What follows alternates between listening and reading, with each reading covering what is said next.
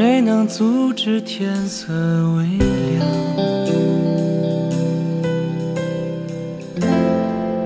谁能逃离人海茫茫？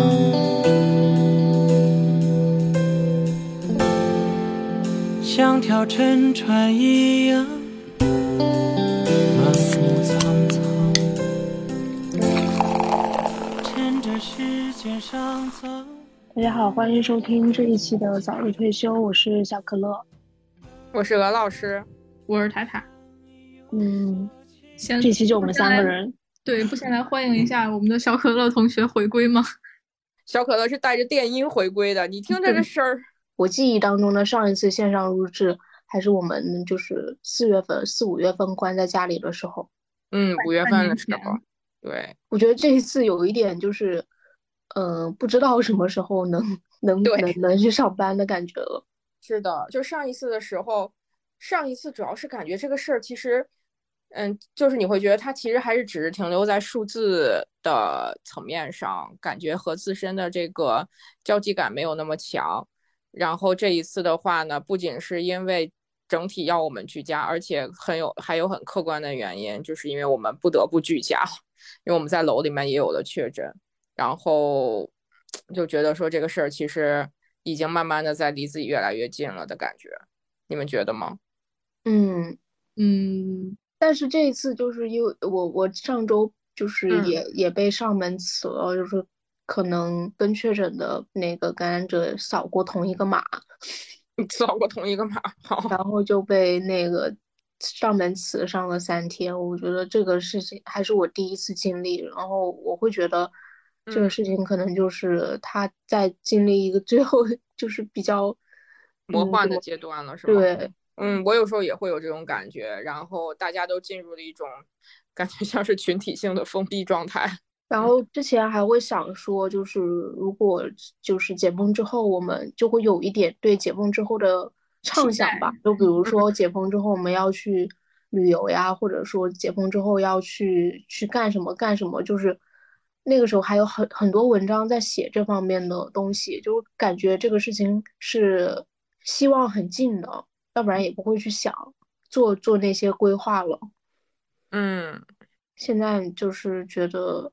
现在就是觉得人类没什么希望了。对，就是刚才他俩说没什么希望了，可以说一下塔塔那个故事，太逗了。就是塔塔，你的故事快讲一讲。就是我们最近出了本新书嘛，就是嗯，那个真古道尔奶奶的这个书叫《希望之书》，是他讲人类的就是生存、未来和行动，然后写了一些什么他认为就是人类现在还充满希望的一些理由啊。然后我就去推销的时候，就就就跟人家。非常高调的宣传，我说这个书怎么怎么怎么好，然后就是就是你来看呀，这个书就是人类的希望就在这里。然后人家给我的回复就是，我感觉人类没什么希望了，就不读了。我感觉人类 没什么希望了，所以就不读了，见谅。我觉得人写的特别好，特别好，好到我觉得很有道理。我就想知道你给他回复了什么。我给他回复的是完全理解，然后祝他明天比今天快乐一点。啊，你还挺治愈的。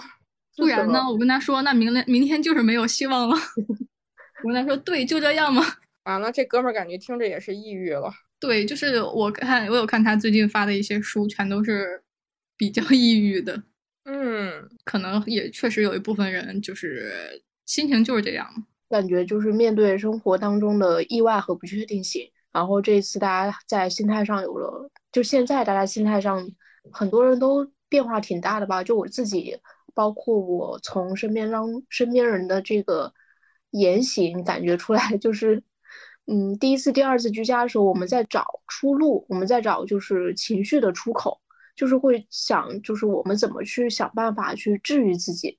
其实那个时候我们想的更多的是这个，就是所以当时我们一直在说自洽，我们怎么和自己和这个环境达成一个和解。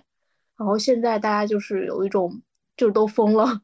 根本不想达成和解了，就是在小红书上有这个大学生的精神状态，就是被封了很久的大学生在学校里面发的一些离谱的视频，然后还有就是之前前段时间大家都在做纸狗，嗯，就是我也很想做，但是我一直没有时间做，你连做纸狗的时间都没有，在办公室嘛，我看就是那个谁也做了，就是我们有一个小伙伴，嗯，也也做了直购。我觉得那个就是一种不再不是在找出口了，就是觉得我要用这个一个用用用离谱对抗离谱。但是确实还挺好笑的，在小红书上面一刷会刷到很多大学生疯了的一些视频。对，这个疯了是打引号的啊，对，疯了是打引号的。对，嗯就是确实还挺好笑的，就是我觉得是是是大家的一个情绪出口吧。嗯嗯，不不然这样又能怎样呢？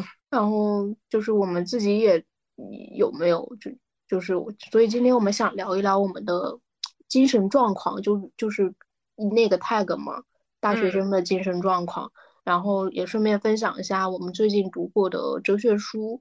嗯呃，为什么说是为什么突然 Q 到哲哲学书？因为其实我们一直都在说，我们这个播客是想要去找生活的答案，但其实我们越越去按照这个题来说的话，其实越会发现生活里是没有标准答案的。嗯然后其实我觉得，包括我最近也是看了一些关于，就今年其实读哲学的书读了一些，然后其实我发现，在我们现在这样一个就是情绪很容易波动的一个时现状里吧，读哲学确实是能够让人保持心情稳定，还有保持理性的一个途径。嗯，嗯，就是往内走，寻求内心的一些平静吧。嗯我觉得对我来说，更多的是找到一些共鸣。嗯，还有一些就是怎么说呢？有一些东西甚至是可以现在可以是作为方法论的，嗯不太好的方法论。嗯，然后我们先来先来说一说大家在最近的心态上有什么变化吗？我觉得我这次就是会比上一次五月份的时候居家一开始的时候要焦虑很多，我甚至就是在线线上办公都没有那么就是能够能够办进去的那种感觉。就是五月份刚居家的时候，我觉得我还是能够每天很忙碌的去干很多事情，因为我们居家的话，那就是每天其实就正常我日常的工作也是有很多的会要开嘛。而且那个时间其实排的都很紧，我一开会那肯定半天就过去了，甚至一天我开三个会，然后这一天就过去了，时间非常紧的。然后现在的话，我可能就是开会的那几天，我会非常投入，就是有进进入到另一个这个还是工作状态中。然后如如果没有那么多会开的时候，嗯，需要做一些自己的工作的时候，我就会有点静不下心来，比如我会频繁的去刷手机，嗯，去看一些新闻，去刷朋友圈这种，就是感觉整个人会比嗯之前上一次要焦虑很多，并不是说那个我在家待不住或者是怎么样的，而是我觉得整个整个的这个状况会让我觉得有一种，其实就是刚才塔塔说的那个，我我我其实我跟那个人的状态有一点像了，就是我有点觉得说看不到看不到前路的那那种感觉了，所以就会觉得说越来越觉得搞成这类事情都没有那么大的动力去做了，就是感觉说我在做什么在做什么，好像也。我我都无济于事，也不能够改变现在这种状况。然后同时呢，你你你的这种被支配感其实是很强的。就是你我我们说以前的时候，大家会很努力或者很有干劲去想要做什么事情的时候，是因为说你知道你做什么东西一定会得到相应的回报，就是我努力就会成功的这个定律，在现在好像被打破了，因为你你不得不受到一些客观因素的干扰，然后一些不确定性的因素现在被无限的放大。嗯，我觉得它甚至于说都不是被放大，它就是实实在在摆在那边，你都知道它就会有，所以我会变得特别焦虑。然后的话呢，我在家就后来也做了一些自己的调试了，当然包括小可乐说的看书，也包括嗯，就是弹尤克里里啊、弹琴啊。最近有给自己定一个目标，说我想要在这个这一次居家的这个时间里面，把陈粒的所有歌都学会。啊，现在我已经这就是一个疯了的疯了的目标。对对对没准儿没准儿你可以在这一个阶段，然后再学会另外其他歌手的歌，因为这个时间还是不确定的。就是你的意思是说，就是陈粒的歌也很多呀，太可能这一轮结束了，鹅老师就可以出道了。你的意思就是你怎么回来了？嗯，办完工跟你玩好吗？呀，我们家回来了一个比猫还可怕的小动物。就是嗯，你在家听到小孩子的声音，不会觉得还挺治愈的吗？偶尔。对呀，所以它也是治愈我的因素之一了。嗯嗯，不然的话，可能就是如果真的是我自己被封在这个屋子里面的话，我我觉得我比那大学生还要封闭，嗯，会会受不了。开始数石榴。啊，对，就是你，你已经到什么状态？就是你看剧、刷剧、什么看书这些，你之前想的，我宅在家可以干的事情，我跟你说，现在就你这一件也干不进去。嗯嗯，我就勉强能能那个弹一弹尤克里里，学学陈粒的歌了。然后你现在还告诉我说，我把陈粒的这这些歌学会了，我可能还放不出去，你这什么意思吧？你就说，这不是给你一个新的目标吗？你要有短期目标和中长期目标，总会有一个能实现的。来讲讲讲讲塔塔吧，塔塔好像听起来没有很焦虑的样子。嗯，就是就是在家是吧？对，不是焦虑，就是听起来你的精神状态还比较正常。就是因为我的精神状态一直都是这样，所以就是一个情绪平稳的青年人是吗？就是起伏不大，起伏不大。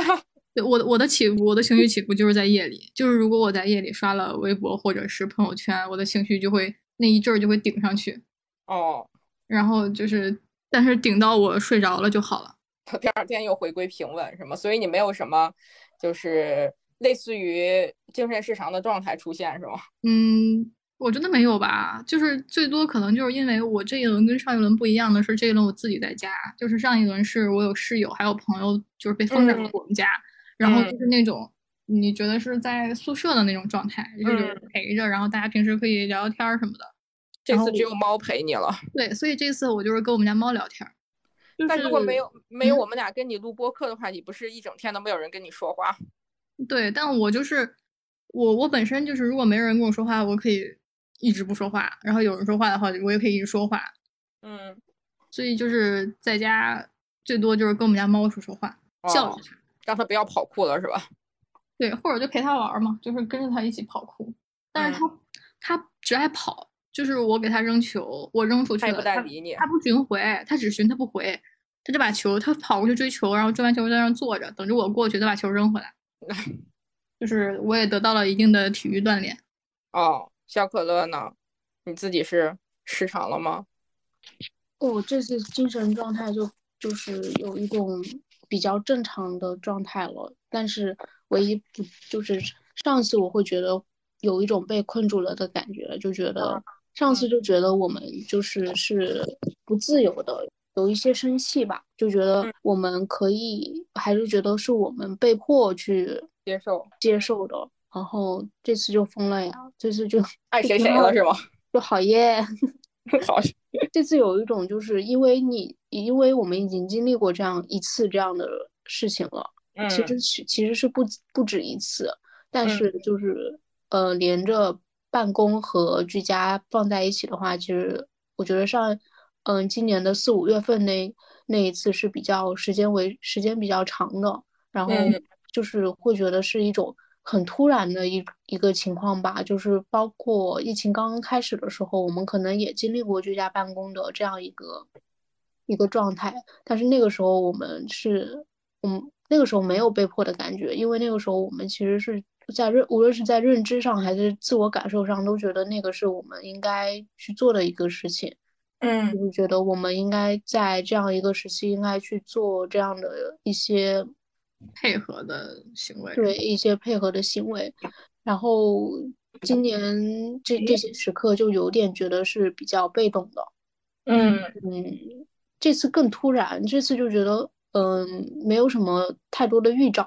啊，没有预兆吗？就是你这次觉得他可能不会这样，是吗？这次就是呃严重的没有预兆，就是我们本来这次也是一步一步的时候先，但这次就是上一周大家都还在办公室办公，这一周这周就是谁都不许去办公。这次不是你们园区被封了是吗？对，就是办公楼那块被封了，就觉得还挺奇怪的。嗯、然后但这次就是能。在接受度上来说，因为已经有过相似的经历了，所以在接受度上来说，其实是很就是很习惯，就是 包括居家办公、开开什么开早会，然后办公，还有就是在家里面怎么去嗯点饭，然后怎么要怎么怎么怎么去照顾好自己的生活。我觉得这个是我因为我已经有经历了，所以这个在生活上是没有什么太多的困困难吧。嗯嗯嗯，然后另外一方面就是情绪上，情绪上我觉得，嗯，就是有一种在这个方面有一种释然的感觉，就是觉得 so what，但情绪上最波动的时候就是看朋友圈和看微信群的时候，我就觉得就就有一种想爆粗口的感觉，所以情绪上其实是情绪上其实是不是不是很稳定的。对，情绪上是不是很稳定的？就是特别特别的分裂，会有一种，因为可能在家里面自己会找一些事情去去做，然后因为本身我也是一个很宅的人，所以我自己在家是不会无聊的，就会就会看一些剧啊，或者是看一些书，自己觉得还挺好的，然后一拿起手机看朋友圈，我去，就是会有这种感觉，就是前前一秒还挺稳定的，然后觉得。也挺喜欢在家的，也觉得挺好的。然后后一秒看朋友圈就觉得，那你会不会就是尝试少刷朋友圈？不会，我觉得我也是，就是其实人是社是人还是社会性的嘛。嗯嗯，虽然我们可能就是就是其实这个也是宅家，其实是能做很多事情的，但是这个事情，但是我们也有也需要知道外面在发生什么。我觉得这个是有是有必要的。嗯，所以我们平时每天就是在。充满绝望和等待希望之间反复横跳，反复横跳，而且情绪情绪的那个特别不稳定。这个情绪的不稳定特别受外界的影响。我昨天看我们公司的群，我们公司的群都已经这是什么工会，工会都已经出了那个心理咨询的电话了。是大家如果有觉得焦虑或抑郁的话，是可以去打电话寻求帮助。那不会打完电话之后，就是双方都更加抑郁了？我觉得大家心，包括我自己，都会有一种觉得心心理上可能不是很健康。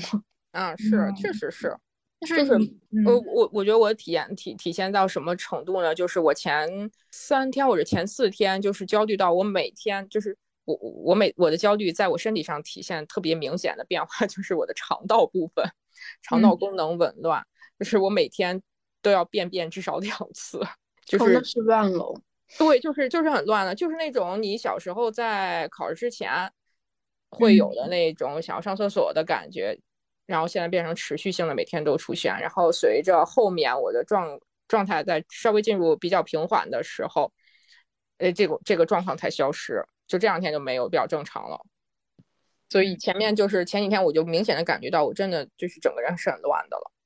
他他的情绪也会这样，也他他的情绪是也会这样。我我这就是倒还好，但我可能跟上一轮不太一样的，就是之前是就像我们刚开始说的，对，就是将来去旅游呀或者干嘛比较充满期待嘛。然后包括我中秋的时候，我不是还真的出京了，然后比较顺利的回来了。我当时还是觉得或许再晚一点，然后就会更自由一些，就主要是出行上。没有想到，真是出对了。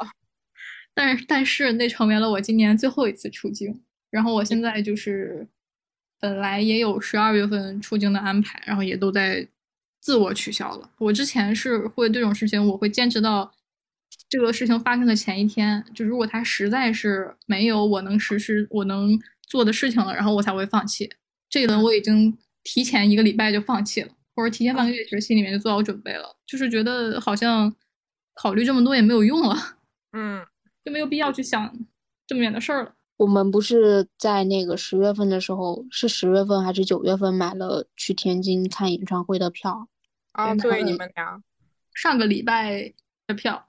对，然后我我我们是提前提前多久？提前半个月就已经预料到自己去不了了。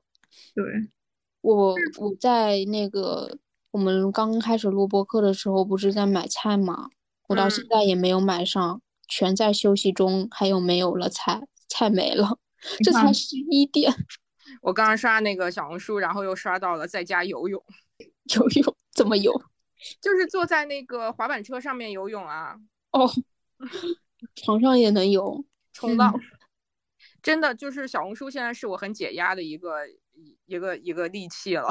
就每天上来看看大家都在发什么疯。大家现在就是除了工作、睡觉，在家里面花费时间最久的事情是什么？花费时间最久的事情，嗯，就是除了工作、睡觉，在家里面第三重要的事情，工作、睡觉、吃饭，还有呢？刷刷朋友圈，你知道吗？不是学尤克里里吗？不是尤克里里，其实现在已经入门了，就是我又要再凡尔赛一下了。这事儿就是有点简单了。入门之后，我只要看着那个谱子练熟就行了。这个变成了那个娱乐环节之一，看着弹。然后主要就是，嗯，我觉得我最近朋友圈刷的有点多。你知道我那个前面至少，就如果正常上班的时候，其实我是没有时间刷的。朋友圈，我已经很久没有认真刷过朋友圈了。然后这这玩意儿，我现在已经到什么程度？就是我我我我一旦开始刷，我一定要刷到，一定要刷到我上一条看过的。对对对，我要刷到那条线那儿为止，一条不漏。还好朋友圈里微商不多是吧？对对对对，现在微商都已经被被我屏蔽了。我现在已经到这种程度了。然后从昨天开始才逼自己认真看一看书。就我之前其实本来打算是，就上像上一轮五月份的时候，不是咱们封了一个月嘛？那一个月的时间里面，我还是看完几本书的。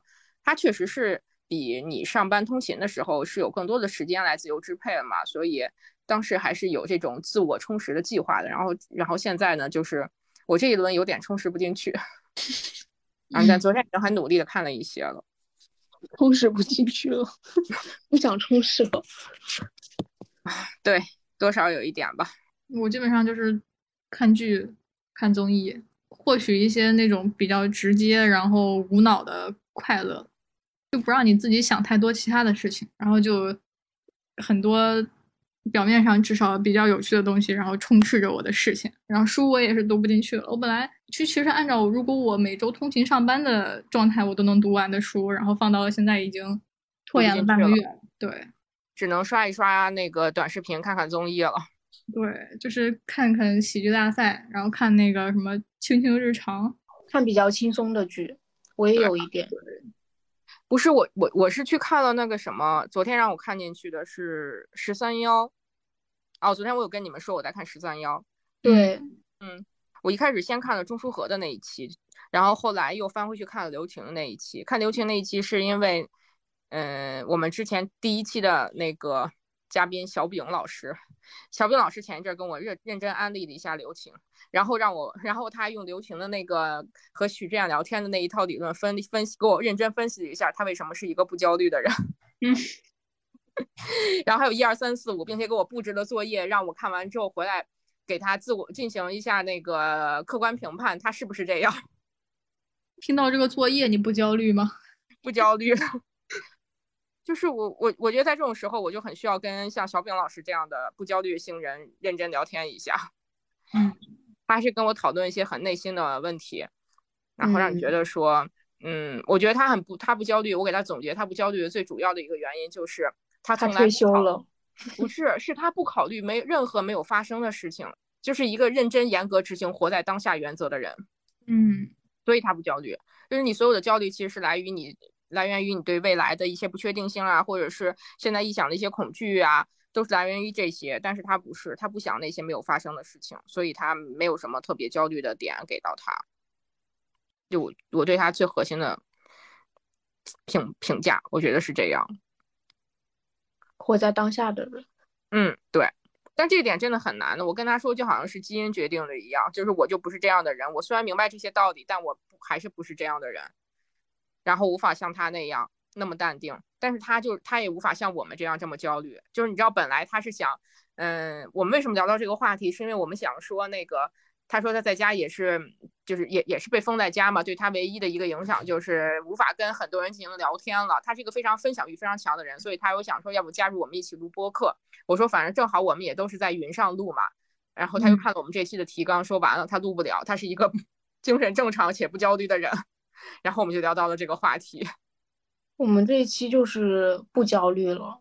我你你们俩还不焦虑吗？我觉得塔塔不焦虑比较平衡，就是精神状态比较正常一点。但是我觉得咱俩还不是很正常的样子。我对我疑惑正常了，就是，但我不是那种，但我自身不不是那种不焦虑了。我之前会也是和何老师一样，会去思考未发生的事情。嗯嗯嗯，但现在我可能，如果要说焦虑的话，可能是对对社会的、对外部的焦虑胜过对胜过自己的焦虑。就是啊，那肯定是啊，我们我我的焦虑也是，嗯，就就自身来说，其实是还好的。嗯，嗯，对，对自身还好，我也是。也不会再去说要找到一种什么，嗯，也不会要说要自洽呀或者是什么的。我觉得那个都已经不是我们现在所要思考的问题了。嗯，觉得就是我们对规则和秩序的开始有了质疑跟否定吧。就是之前就我们都是觉得可能自己的问题比较大，然后现在都会想一想，或许不是我的问题呢。现在都觉得不是自己的问题了。对，现在都觉得我解决不了问题，现在等着问题解决我是吗？对，看朋友圈的时候，我刷到了那个就是香帅的一条朋友圈，然后香帅的朋友圈里面有一句话，我觉得还能够站在一个另一个角度上面，让我觉得治愈一点吧。他就说那个历史是一个钟摆，就是摆到这边的时候，总有一天它会摆过去的。那就还是给了一个希望嘛，就是嗯嗯嗯，对，但他的那个具体的语境我就不讲了，嗯，反正大概是是中间这么这么这样的一句话吧。所以，这个这个有点像我们今天要就是嗯要说的这要说到的那个哲学的部分，嗯就是就哲学的意义，在上个世纪的三十年代发生了一个很大的变化。以前以前的哲学，就是大家所知道的哲学，都是古典的哲学，然后嗯都希望是哲学家，无论是哲学家还是去追随这些哲学家的人，都希望是通过哲学让自己变成一个更好的人，有一个更好的生活方式，建造一个更好的社会。嗯然后同样是很多人很多的一些主流的思想家也是说要把哲学当做生活方式来来实践，而不嗯是为了追求知识。嗯。嗯，就是大家相信通过哲学的方式方式思考我们自己的人生，思考生命，会让自己变得更加坚韧，然后去适应这个环境，去面对这个环境当中发生的各种不确定性，还有各种嗯各种环境当中的不坏，用这个哲学的好来对抗环境当中的坏，然后其实是一种。一种训，一种那个哲学的训练，一种对自己思想的训练。然后嗯后来就嗯是有一个人，就是萨特，我觉得大家应该都都知道萨特，萨特嗯和波伏娃。嗯然后他们就是发明了一种叫存在主义，然后那个就是把日常生活和经验重新连接起来的研究方式。嗯嗯，然后萨特当写作当中最重要的内容就是获得自由意味着什么？我觉得这个就是我在这段时间读完之后就觉得 心里有一种逆反心理心就上来了。我觉得嗯这个是我们从那个哲学当中通过哲学书去找共鸣的一种方式吧。就是其实四四五月份的时候，我看了那个时候看的是那个西西弗神话。嗯嗯就是我觉得从那本书当中有一种找找到了希望的感觉，就是它还是一本有一点有一点有被有一点治愈到的那种感觉，虽嗯然嗯也也挺也挺丧的，但是就就是有被那种丧丧的感觉治愈到。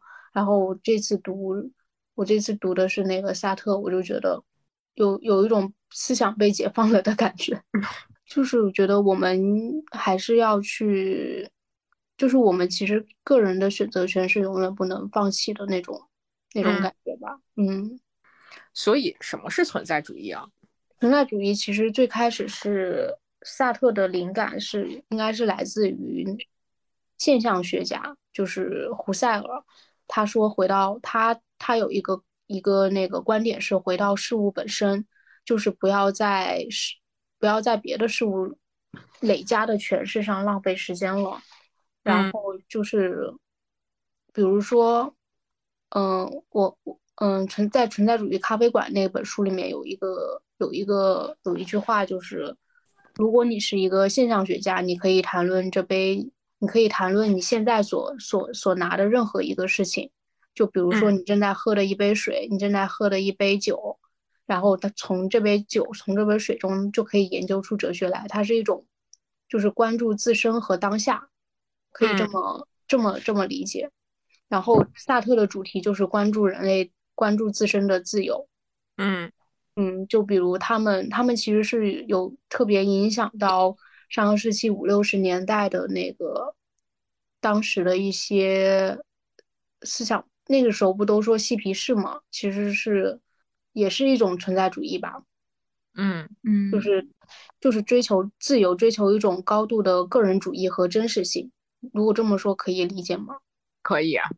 嗯嗯其实就是有一种从他更注意的是选择，比如说他也，呃，萨特和波伏啊，他其实也是对，就比如说他们对有一些作品有对同性的描写，然后嗯他们在在这个他们在这个看待同性的视角，就是你可以对你的生活做出任何选择，但是你要为你的选择负责，你的选择决定了你将会成为什么人。其实是这样一种想法，就嗯是我们每个人都有选择的自由，但是我们每个人都要去为自己的这个选择负责。嗯，然后这个选择又会成为塑造我们这个人的一个重要的方式。嗯，嗯，听起来并没有那么深奥的样子。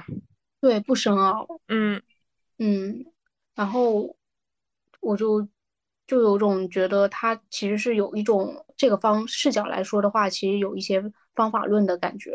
它不再是我们之我之我们之前读哲学，更多的是为了寻找一种嗯情绪的共鸣吧。不过就是可能会从这些哲学家的这些嗯随笔，还有就是想法当中去说，我可能这样的一种生活方式是好的生活方式，那么它可以给我带来一些什么样的情绪的价值点，有一些这种感觉。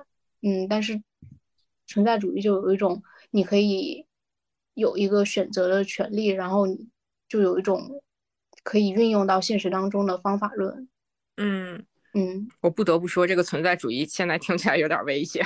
嗯 其实当时也是很危险，因为那个时候的社会环境就是特别的，一在战争时期嘛，社会环境就是特别的不稳定。对，然后到了五六十年代，大家大家的那个很多的一些社会的问题，然后社会的矛盾，然后嗯就发生了很多的一些冲突。那个时候就其实这种思想其实是非常不主流的。嗯但是萨特的，但是在当时追随他的人特别多。嗯嗯，到其实其实现在的话，存在主义已经不那么不那么流行了。嗯，现在的新星是韩炳哲。哎，但是我没有看完韩炳哲那个书，哎，就是韩炳韩炳哲有点像碎片哲学，以前哲学家都是长篇大论的写嗯一本著作，或者是用词非常难懂。韩炳哲就有一种公众号哲学，哲学裁缝是吗？对，它确实非常的非常的碎片，而且有一点就是我我我之前像我这种可能之前没有太多的这个哲学阅读的经验的人，读它这个会觉得有一些没有那么好读。嗯嗯虽然它的篇幅非常短哈，但是你确实需要非常的安静，然后能够静下心来的状态，才能一点一点去把这个东西读了。我读韩敏哲的时候，是因为我觉得我还真的是按照自己，真的是想在书里找答案的一个人，嗯就是按照自己的心自己的心情去选择读什么书。然嗯后我读韩敏哲的时候是去年的时候，有一段时间我觉得特别的特别的郁闷，就觉得有一就是特别的，也不是焦虑，就是特别的闷的那个时候。你们失去了活力是吗？对，失去活力的时候读韩炳哲，就是想要说，就觉得生活特别特别的无聊。我的其实那因为那个时候我的工作特别的不忙，嗯就是但是每天就是所做的事情都可能差不多。那个时候嗯就觉得很特别特别的无聊。那个时候读韩炳哲，然后想在，因为韩米哲有本书叫《倦怠社会》，我当时就觉得自己就陷入了一个倦怠的情绪当中。然后嗯。我就去，我就找了那个韩明哲的书来读，嗯。但是我没有从韩明哲的书里面找到答案，我从韩明哲的书里面找到了共鸣，因为他就是把我们这种感觉世世界倦怠的这个这个倦怠本身写出来了。嗯。他其实是描绘了我们描绘了这个世界的他，是怎么倦怠的，它有哪些倦怠的点。我我是我当我读的时候是这么感觉的，其实是我是没有觉得从从这个书里面是找到一些可以治愈我当下心情的那种感觉，反而是我觉得这本书就是一个怎么说呢，一个一个一个陪伴，就是它和我的心情是一样的。就是对照了你自己的生活。对，其实他就是把我所我所感觉到那那种倦怠的他的一个外部的世界的一个一个现状，一个社会的一个，他把它描绘出来了。嗯，嗯就是有有的时候这种状态也是一种有点被治愈到的这个渠途径之一吧，就像是你在和一个什么样的人聊天，但是他完全能够懂你在说什么，甚至于能够用很好的文字。然后很好的语言把你的这个状况描述出来的时候，你也会觉得说认同就是一种安慰吧。嗯嗯，其实这么说来，其实它更有点像我们在读那些类似于娱乐至死那种书的一种感觉。嗯我我就是之前我也不怎么读哲学，然后我因为之前觉得哲学就是那种虚无缥缈的东西，然后就比较厚啊，比较高深那种。然后韩炳哲他确实是他的书跟我们的生活可能还比较息息相关，然后包括这些年这几年，我觉得好多都是这种偏生活哲学的书，就是出了嗯。很多，大家可能更关注这些。然后韩炳哲他那个有一本新书，就是我最近读的，嗯。对那个妥协社会，然后我我之前就是也是，就我们都是在两种情绪之间就是反复横跳嘛，然后就可能因为是这种大众媒体对于死亡的一些过度的曝光，让我们觉得就是更加焦虑了。然后然后他也有，就是就他他就是把我们生活的这种状态，然后给表达出来了吧？就比如说他说那个妥协社会，他说是一个生存社会，然后我们现在就是他我们完全把生命僵化成生存，然后所以我们每天都是这种就是死亡恐惧症呀，所以让我们才这么焦虑。我觉得最重要的就是他写那个生存社会，让我们完全失去了对美好生活的感受，所以我每天就是大家都在想着如何那个重视这个防控呀，然后如何去面对这个流行病，但我们可能反而更少的去关注了我们生活中那些比较细小的美好生活。嗯。这个这个其实我觉得还稍微有那么一点治愈吧，就是反向治愈，因为它可能能告诉你说，或许我们要去关注那些生活中的日常、生活中细细微的这些美好，就是你感知自己的生活、感知自己的感受是最重要的。但是我现在的状态是确实有点丧失这个能力了。对，所以嗯就是韩敏哲有点像那种，就是我的互联网嘴替。啊，对对对对对，他他在《哲学社社会倦怠社会》里也有一句话，他说：“过去人们关心如何拥有美好的生活，其中也包含了如何融洽的生活。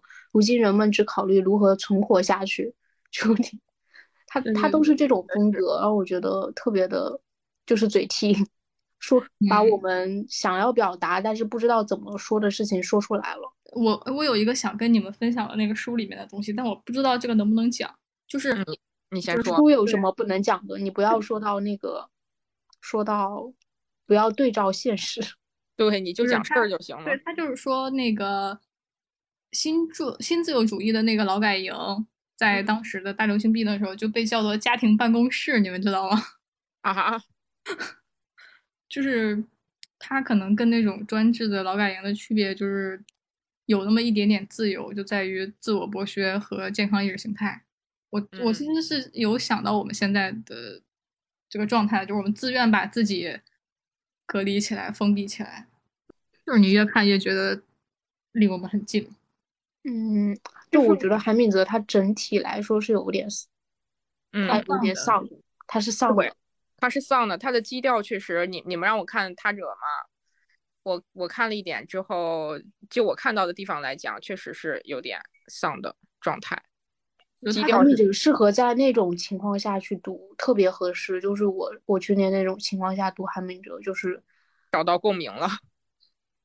就是生活其实是没有大问题的，就是嗯正常的生活来说是特是没有问题的，只不过是自己的心里面出了一些小的、小小小小的问题的时候，可以去读韩明哲。嗯就是他其实是有一种，他不能给你什么然后，他是因为他本身就是你是丧的，他也是丧的，可以负负得。正，嗯嗯，但是那种丧，他是，但是但是就从从我们现在来说，其实我们的大一个生活环境已经有一些，不一样了。嗯，我们现我现在读韩现在读韩炳哲的时候，可能因为他是他的他所设定的社会不是一个，还是一个怎么说呢？一个大家都在正常生活当中，他关注的是正常社会当中的一些社会问题。嗯嗯，无论是说呃人与人之间的问题，现在人与人都没办法交流了，怎么会有问题呢？真的好久没见着活人说话了。什么人与人之间互相的那个连接，陌生啊、边际感呀，或者是这种，其实它都是设定在一个，还有什么活高我活在一个高度的自我世界里，它都设定在一个群体社会。嗯，嗯，是在那个环境之下会发生的事情。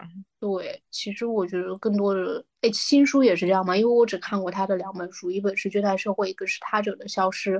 这两本书其实从受从这个阅读层面来说，都是其实都不是不是很适合，就是当下阅读的话，我们现在这个环境阅读的话，其实共鸣感不会特别强。嗯但是他新书，我觉得《妥协社会》就是在现在的情况下特别适合看，因为他嗯。他讲的就是大流行病，嗯。因为这个书是新写的，嗯。这个书就是它的副标题叫《今日之痛》嘛，就是一个是我们对痛苦的感受、定义和理解，然后再加上我们对于生命、死亡、生存这种，其实你现在看共鸣是特别大的，嗯但他也不会给我们提出一个解决办法，因为他的书一直都是这种，就是我们自也是相当于刚刚我们说的自己的观点，在这本书里面得到了对照，得到了认同，然后就是有一点对我来说会有一点反向治愈的。嗯，会的就是。你你从他的批判里面，然后找到一些或许你自己在现有的规则之下，然后你或许能做到的一些改变，就是苦中寻乐这种感觉。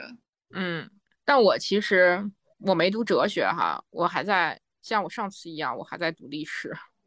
嗯然后我最近读的是，也不算是历史，我最近读的是许卓云的那本叫《许卓云十日谈》，他其实是讲了他的那个，他是在他是在那个嗯、呃高山学院里面讲座的一个十天的一个课程吧，然后每一个课程是每一个问题，然后同时有一些记录了一些和嗯里面的学员都是比较高级的一些各行各业的 KOL，然后记录一些跟他们对话的一些一些片段吧。嗯，我昨天正好读到了一段，就是大家也不要多想哈。他说：“身为一名知识分子，我们不是为了社会工作，也不是为了外在的职业工作，我们的工作是为了让自己的心有安顿的地方。这些人在的话，中国就应该有希望。这些人会想问题，会提出问题，最后把问题留下来给别人思考研究。这一代人没能解决，第二代总有人接下来去继续往前走。这个是我被治愈到的部分。嗯，嗯，嗯我觉得读历史肯定是这个时候，就能让自己平静的一种。对，就是换一种视角呗。换一个，我其实我我之前不是看过《教魂》那个书吗？我最近特别想再读第二遍。嗯，这个书最近也有点火。嗯，这几年就一直嗯这个书我我也是没有看看看。这个书我其实一直都没有看，确实有时候阅读是需要一个环境的。对，阅读就是还真的是你根据现在的一些自己的心情，或者是现在自己感受到的事情去选择想要读的书。我觉得这个也是我，其实图书营销就是这样，找热点。怎么回事儿？回到了我们的 回到了工作。然后对我现在我最近还收集了一本，还想看了一本书，嗯，就是《大败局》，胡晓波的。哦，我其实《激荡三十年》还有《激荡十年》，我都反复看了，我都有二刷。嗯嗯，也是觉得，就《激荡》系列我应该都看了，然后还就是看的时候还挺心潮澎湃的。我觉得现在我应该澎湃不起来了，澎湃不起来了。要看，准备看大败局了，就是完全在用书去对照自己的 生活。我上我上一轮五月份的时候就有大败局，就是是我的那个阅读清单里面的，就是这本那个许卓云的也是我阅读清单里面的。然后当时没有读完，所以这次我就先从我上次的阅读清单拿出来继续读。啊，希望我不要再第三次用到我这个阅读清单了。你这个清单是居家专用是吗？对，完全符合你当下的这个精神状态。嗯，看完更疯，看完更疯。最近有大家有没有做一些就是自己感觉比较疯的事情？就是以前不会去做这样的事情的一些事情。我想想，我觉得我们开头那个罗老师六天不做核酸已经 已经跟之前相差太多了。之前鹅老师 不是。这首先他没有要求天天都做呀，其次我楼都不下，我做什么核酸？我哪儿也不去呀。我但是如果是五月份的时候，你会这样吗？五月份的时候，天天楼下大喇叭喊你下去啊！我每天起床第一件事做核酸，溜达完回来之后开始工作，一个星一个月三十多天都这么过的。嗯，我觉得居家也是，工作就没有什么没有什么时间概念了，睁眼就可能看到微信信息。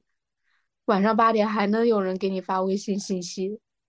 哎，对你记得咱们上一轮那个居家的时候聊天的时候，主要大家讲的，哎，对我应该是我，我主要讲的是工作的问题，就是我觉得工作的界限感消失了，消失了。这一轮我已经适应了工作的界限感消失。十一点让我写 PPT，我也坐那儿写，没觉得怎么样。完了，这就挺疯的了。大家已经习惯了这种群体的疯狂。连奥特曼都有那个核酸结果，这有啥不行？奥特曼每天都做核酸，无语住了。嗯，但我们都没有看世界杯，没有世界杯看世界杯应该也挺分裂的。嗯，我觉得我看朋友圈一个最大的感受就是太分裂了。前一秒大家都在发世界杯的最新信息，支持自己自己的喜欢的球队，后一秒开始生气。后一秒开始发吵架人民，真的太分裂了。我觉得大家就所有人都都都这么分裂了，已经。而且这两天这个世界杯的已经越来越少了，发居家生活的也很少了。嗯，就是本来就生气。这个时候我们没有那么关心世界杯。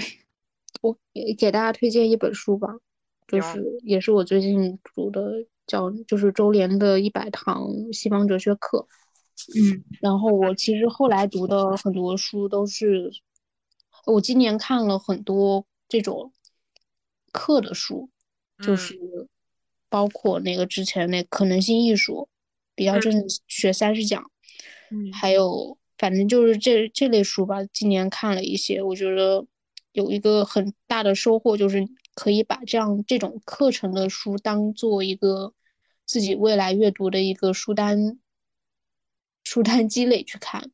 嗯，我后来读的很多哲学，我后来读的几本哲学书都是来来自于我从这堂这个这本书里面看的，因为他会介绍，他有因为课程它会比较有体系，然后会介绍一些从古至今的西方的世界的哲学家，然后还会介绍一些。这些哲学家比较有名的作品，还有一些延伸的一些作品，这个就可以成为自己有体系的去阅读一些东西的一个一个书单，可以去做积累。嗯，我觉得还挺好的。是的，嗯，还很入门，特别入门。反倒是今年今年特别大的一个变化就是，读经济学的书没有那么多了。就是财经类的书。你可别提了。我们财经类的书死的有点难看，因为经济死了，真的。太受影响了。我觉得书真的就是特别的受那个环境的影响。就是你，你可以说这个就是出版行业是抗周期，但不是每一类型都抗周期。你在不同的周期要调整自己，往不同的方向发展。我觉得现在就是这个状态之下，就是爱，嗯，之前有读阅读习惯的人哈，很多可能都会像咱们这样转向学术文化的这个方向了，就是无论是历史啊，还是哲学呀，甚至于其他的一些，然后还有一部分人可能会转向去读一些心理励志的书，呃，生活美好的这种书，小而美的一些东西。反而这个之前我们觉得非常刚需的部分，教你去做理财、去做投资的、去分析宏观经济的这些东西，呃，反而现在变成了一个非常弱势的部分。嗯，因为没有宏观经理财济，对还，理财。拿什么理财？哎，那你们就是之前介绍了那么多历史的书，有没有什么觉得特别？枪炮呀，哦，嗯，还有一个是饥饿的盛世，饥饿的盛世，还有是瑞达利欧的那个《原则》的第二本，我看看那那个叫叫原则什么来着？二，它是嗯，原则二，原则二有一个副标题，你真是逗啊你！应对变化中的世界秩序，它是在另一个维度上面讲了一个大的历史周期的事情，但是它主要是从这个投资的角度进行的哈。但是你不得不说，这些投资人经历的事情比我们多太多了。它其实嗯还是一个经济和呃投资和呃历史大周期混到一起的部分。我觉得在现在来讲还是挺有阅读需求的。就是我这个人总体上来讲，我会在这个时候能够治愈到我的，可能就是往前看和往后看的书。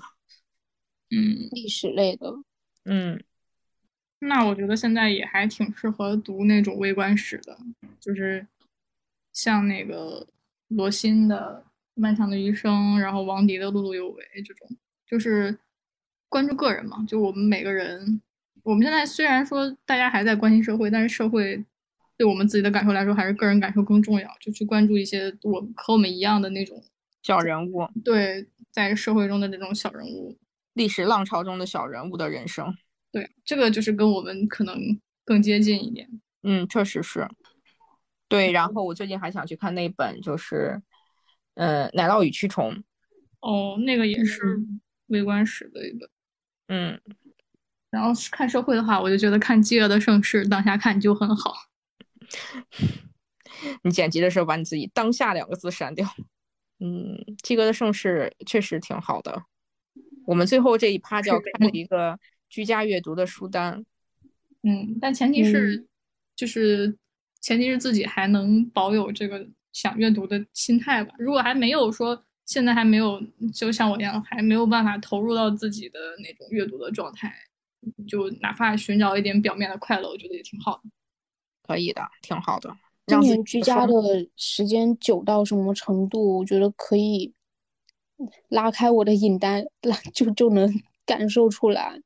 我今年看了好多那种有六六七季、五六季的那种电那种剧，太可怕了嗯了，都是嗯，我之前不敢想象，我我居然 都是你之前为退休生活准备的，现在拿出来了，对，也是早日退休的实现方式。太可别提了，真的是我之前为退休准备的，包括这种好长的书。嗯，现在都可以看下去了。嗯，现在都有时，就主要现在都有时间看了，嗯，我正在翻你的豆瓣。真的好可怕。你看我那个书影音里的影单片单，嗯，你确实看了很多好几季的东西。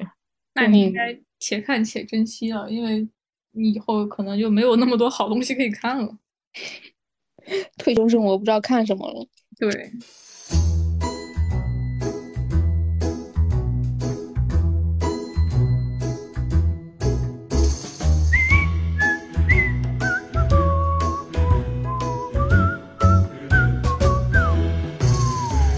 我是小山，你是小岛，小学期同住三十七号，爸妈总说你乖巧，背后你却耍赖耍宝。相信你考试穿的纸条，想起我手上你买的药，也想起愚人节阿胶，你那些油。